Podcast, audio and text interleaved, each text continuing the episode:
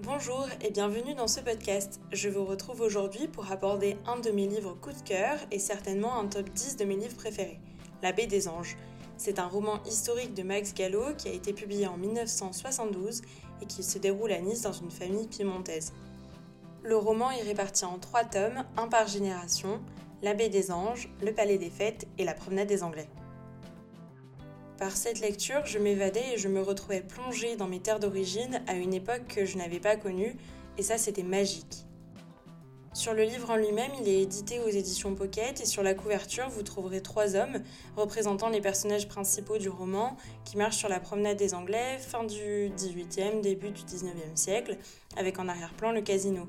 Euh, il avait été construit sur la mer, mais depuis il a été détruit par un incendie, et c'est une sorte de représentation de la belle et grande époque de la promenade des Anglais et du développement de la ville de Nice. En ce qui concerne l'auteur, Max Gallo était un historien et romancier niçois, membre de l'Académie française, et il est reconnu pour ses romans historiques, souvent répartis d'ailleurs sur plusieurs tomes.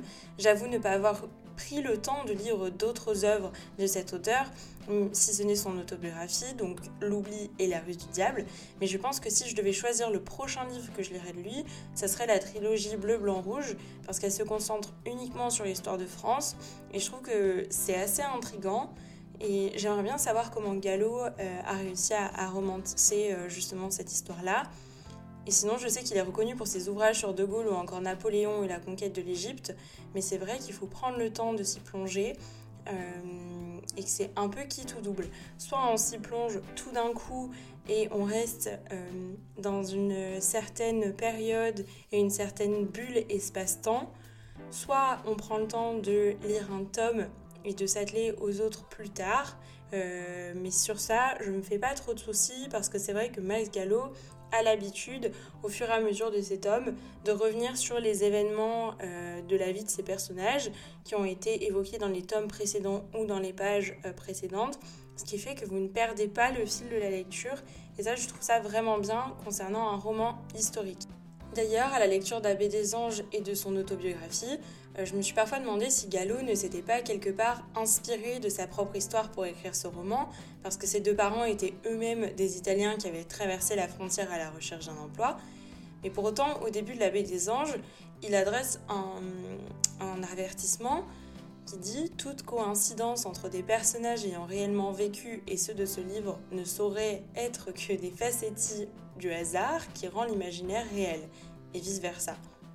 Ça écarte quelque part l'hypothèse qu'il se serait inspiré de son histoire et de ses proches, mais ça n'écarte pas le fait que les personnages mis en scène dans cette trilogie sont dressés tels des exemples ou des représentations de leur époque, et pour être honnête, j'ai parfois eu du mal à discerner ce qui aurait pu être romancé et ce qui aurait pu être réel, tellement la vraisemblance des faits, la, la coïncidence avec les événements historiques et la mise en scène des personnages étaient réelles.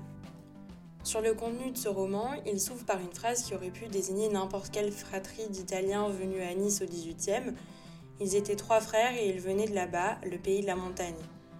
En effet, c'est l'histoire de trois frères, Carlos, Vicente et Luigi, qui migrent de la région du Piémont en Italie car ils sont victimes de la pauvreté et de la famine.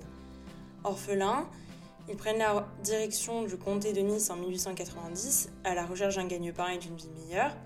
Donc Carlos l'aîné devient ouvrier sur les chantiers des grandes bâtisses qui sont construites le long du bord de mer pour les touristes anglais et russes et ouvre son entreprise et devient progressivement un des hommes les plus riches de la ville. D'un autre côté, on a Vicente qui entre comme domestique chez le futur maire de Nice et embarque Luigi avec lui. Et tous les deux restent des hommes pauvres. Euh, on a l'impression qu'ils sont pris dans un certain destin familial auquel euh, ils n'ont pas euh, les, les, moyens de s'échapper. Et les Rivelli deviennent euh, français de génération en génération. Ils se retournent pas vers leur terre d'origine et n'y retournent d'ailleurs jamais. On a l'impression qu'ils les oublient parfois alors qu'ils emportent le nom et l'histoire sur leur épaule, mais progressivement, euh, voyant passer les générations, on se rend compte que euh, ces frères qui sont arrivés à un très, un très jeune âge en vieillissant se rappellent euh, d'où ils viennent et à quel point c'est important et tentent quelque part de l'inculquer à leurs enfants et à leurs petits-enfants. Donc chacun grandit différemment et construit sa famille, euh, ce qui permet au fil des tomes de suivre leur évolution et les observer dans ce qui devient progressivement la Côte d'Azur du siècle 1900. Donc on traverse deux guerres mondiales, les années folles, une crise économique, et c'est vraiment des personnages attachants dont on peut s'imprégner des rêves et des désirs qui peuvent être ceux de n'importe quel immigré qui cherche une vie meilleure et plus confortable que celle qu'il avait sur sa terre ou dans son pays d'origine. Et sans s'en rendre compte, euh, quelque part, on est investi de leur projet de vie et on se familiarise véritablement avec leur caractère et on comprend qui ils sont, ce qu'ils bâtissent et pourquoi. Donc comme vous pouvez le, comprendre, j'ai été très très marquée par cette lecture. Euh, d'une part parce que j'ai été élevée à Nice et que l'empreinte italienne, n'est pas négligeable euh, ici. Et d'autre part parce que cette histoire, elle pourrait être retrouvée dans n'importe quelle ville ou n'importe quel pays, puisque euh, n'est pas rare au cours de l'histoire que des familles ont été contraintes de quitter leur terre, comme je le disais, pour espérer trouver une vie meilleure. Et Max Gallo, qui était niçois et historien, dépeint exactement la ville aux époques évoquées.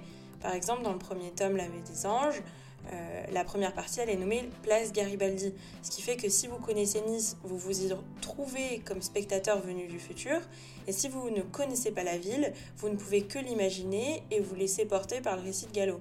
Donc j'ai véritablement eu l'impression d'être plongée dans le temps, non seulement parce que je connais les rues et les paysages, mais aussi par une description euh, rigoureuse qui permet même quand on ne connaît pas l'endroit de se plonger dans une ambiance facilement au cours de sa lecture. Et je me suis sentie balader à travers les rues du Vieux-Nice, sur la promenade des Anglais, d'avoir eu l'impression de sentir les odeurs de la Méditerranée et de prendre une véritable bouffée d'air frais. Euh, d'ailleurs, qu'on connaisse la ville ou qu'on l'ait jamais visitée, on en apprend énormément sur la région. Euh, elle devient attachante au-delà des personnages. Et ça a d'ailleurs été pour moi l'occasion de retomber amoureuse de la ville de mon enfance et j'ai pu redécouvrir à travers les yeux neufs de ces personnages, euh, des endroits et des paysages que finalement je vois tous les jours et que j'avais presque oublié ou que j'avais arrêté de voir. Donc ce qui tend à l'évaluation du roman, je vais essayer de rester objective. Euh, pourtant, comme je le dis au début de ce podcast, ça reste dans mon top 10 des romans que je préfère et je lui donnerai un 8,5, 9 sur 10 pour plusieurs raisons et je vais vraiment essayer d'être objective. Euh, d'abord, la lecture est facile et accessible à n'importe quel niveau, ce que je trouve euh, pertinent.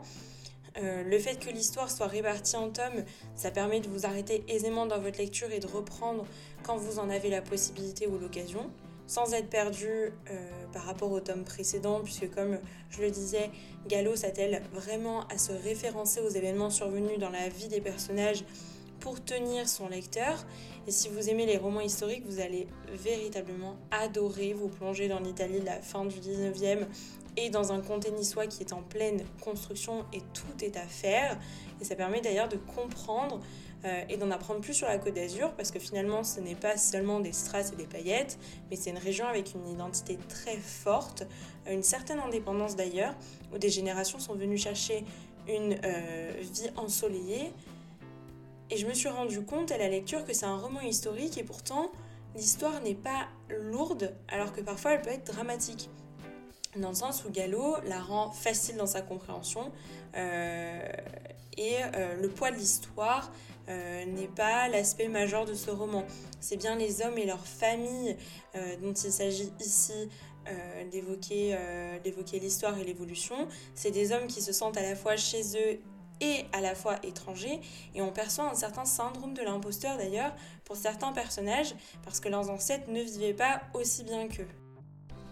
Pour finir, je souhaitais vous citer un extrait assez touchant que j'ai beaucoup apprécié dans le dernier tome de la saga, ce qui revient à la troisième génération après l'arrivée des frères Ribelli et qui est narré par le petit-fils de Vicente, qui dit Mon père qui sifflait quand nous rentrions par le bord de mer, il chantonnait et je reprenais avec lui Allons au devant de la vie, Allons au devant du bonheur.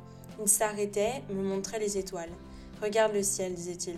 Chaque étoile, c'est comme le ciel, avec des terres, des centaines de terres qui tournent autour, et peut-être sur chacune, il y a des hommes comme ici. Tu comprends, Roland? La trilogie de l'abbé des anges est à retrouver au prix de 14 euros dans vos librairies, et à ma connaissance, les tomes ne sont pas disponibles individuellement.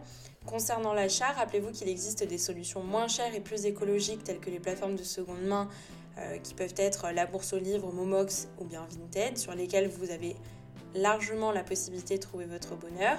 Et sur le nombre de pages, on est environ à 1200 pages. Je suis d'accord avec vous, c'est tout de même une bonne brique et pour un lecteur amateur comme confirmé, ça peut paraître beaucoup. Pour autant, je vous assure que les pages euh, défilent sans se compter et il faut par ailleurs se rappeler que c'est une trilogie, ce qui justifie quelque part le nombre de pages, mais euh, rien ne vous oblige à lire tout d'une traite et au contraire, je vous encourage à lire tome après tome et de faire une pause entre chacun, histoire de décanter et de vous imprégner vraiment de cette ambiance qui est très précieuse. Vous l'aurez donc compris, pour moi c'est un roman à lire, à déguster et à partager. Je suis Emma et vous venez d'écouter le premier épisode de mon podcast Les Petits Mots, une production et une rédaction me Raconte. Si ce podcast vous intéresse, n'hésitez pas à en parler autour de vous et à le partager via les réseaux sociaux. Retrouvez-nous sur notre site internet, Instagram et Twitter. Merci et à très bientôt.